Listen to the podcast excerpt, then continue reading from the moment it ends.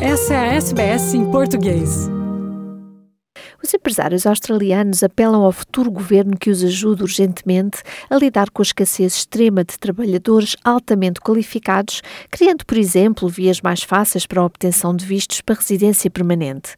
Tudo como consequência das mudanças do mercado no processo de recuperação da economia pós-pandemia Covid-19, mas também numa ótica de oportunidade no evento desta eleição federal australiana.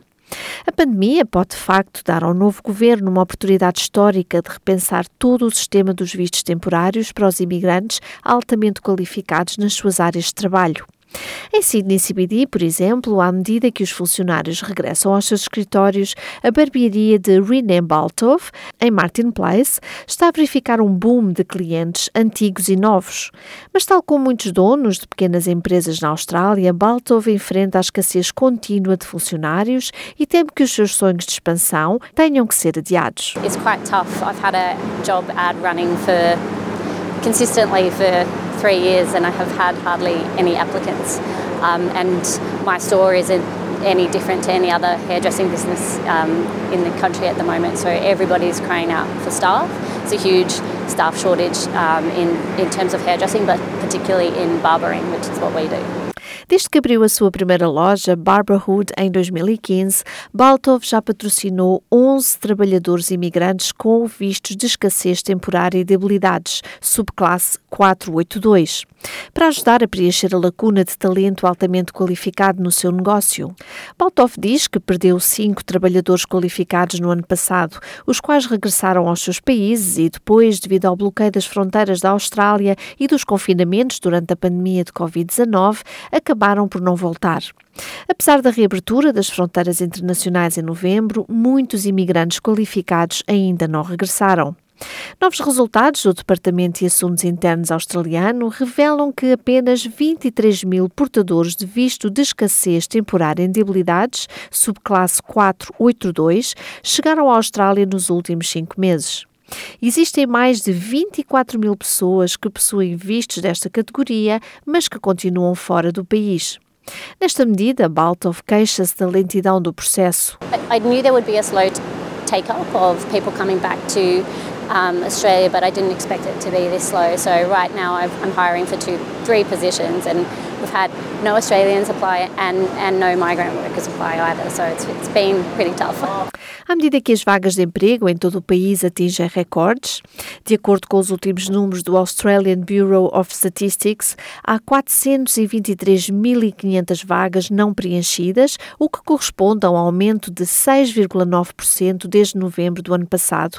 Os líderes empresariais estão em modo de alerta máximo. CEO do Australian Industry Group, Ines Willocks, diz que quase todos os setores estão sob pressão. It's very clear we just don't have the people here that we need to fill the jobs that we have. Uh, our economy is continuing to grow, and while we've had closed borders, it means that uh, jobs are going begging at the moment, and that's not good both for employers and employees. Uh, employers are finding it very hard to run their businesses and to keep up without the labour and the skills that they need. Willocks acrescenta ainda o seguinte: We need to find a way to streamline that process and not make it so expensive as well. We've got to think about migration and training uh, of locals together. But migration is a quicker fix uh, and it does have spillover uh, benefits for the economy as a whole. Willocks defende que os processos de solicitação de visto qualificado devem ser mais rápidos e simples para ajudar a aliviar a escassez de trabalhadores especializados.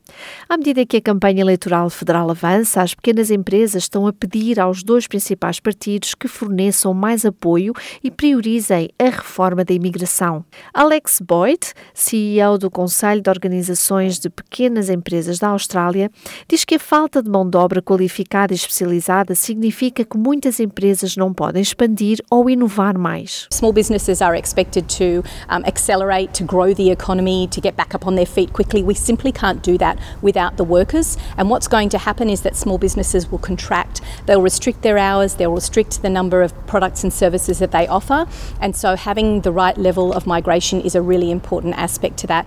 Boyd refere ainda que a lista de trabalhos qualificados do governo deve ser expandida com urgência para incluir ocupações mais gerais, como trabalhadores de loja de conveniência e postos de gasolina, que também estão em falta. Ben Watt, advogado de imigração da Visa Envoy, considera que agora a Austrália está a competir com muitos outros países em todo o mundo relativamente aos visitantes e trabalhadores internacionais. Diz ele que são necessários mais incentivos para atrair trabalhadores estrangeiros, tal como a criação de mais vias para residência permanente por meios de vistos patrocinados pelo empregador. I think that there is a bit of a bad rap with, with Australia at the moment in cohorts of people who are looking at coming on temporary visas, so the uh, working holiday visas, but especially the student visas, and are looking for maybe, you know, moving to Australia.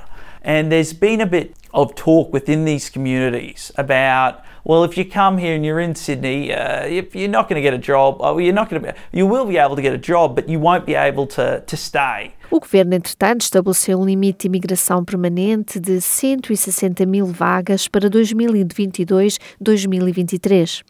E um porta-voz do Departamento dos Assuntos Internos disse à SBS que os vistos qualificados compreenderão cerca de dois terços do programa total de migração em 109 mil lugares. E este aumento no tamanho geral do programa facilitará uma redução substancial dos pedidos atuais ao Departamento.